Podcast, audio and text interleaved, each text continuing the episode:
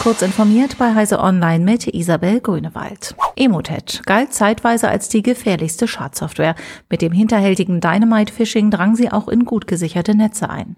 Anfang des Jahres gelang mehreren Behörden der vermeintlich vernichtende Schlag gegen das Emotet-Netzwerk. Doch jetzt haben mit der Malware Trickbot infizierte Maschinen angefangen, neue Emotet-Varianten zu installieren. Code und Arbeitsweise ähneln den bekannten Emotet-Samples, doch einige Änderungen haben die Bot-Programmierer vorgenommen.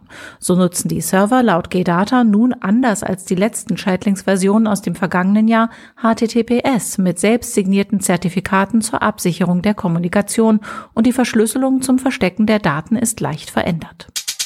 Grüner Wasserstoff ist einer der großen Hoffnungsträger der Energiewende im Kampf gegen den Klimawandel. Doch nach Einschätzung von Wissenschaftlern sollte Wasserstoff bis auf weiteres Anwendungen vorbehalten bleiben, bei denen eine direkte Elektrifizierung mit grünem Strom nicht möglich ist. Zum Beispiel in der Industrie, bei Fernflügen und im Schiffsverkehr. Grund für die Empfehlung ist die Erkenntnis, dass grüner Wasserstoff noch für viele Jahre nicht in ausreichenden Mengen zur Verfügung stehen wird, wie Experten aus sechs Instituten in einem Papier für das vom Bund geförderte Copernicus-Projekt Ariadne zeigen.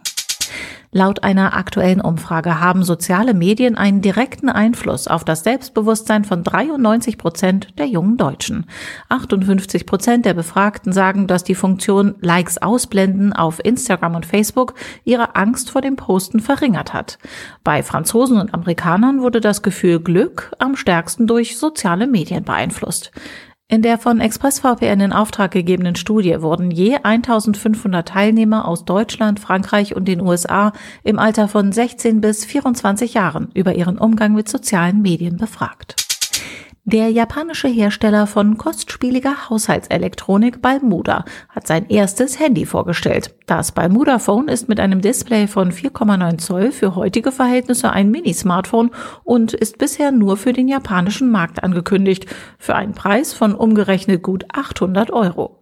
Von anderen Handys hebt sich das Balmuda Phone vor allem wegen seiner gewölbten Form ab. In der Mitte ist das Smartphone deutlich dicker als an den Rändern, wodurch es natürlicher in der Hand liegen soll. Diese und weitere aktuelle Nachrichten finden Sie ausführlich auf heise.de.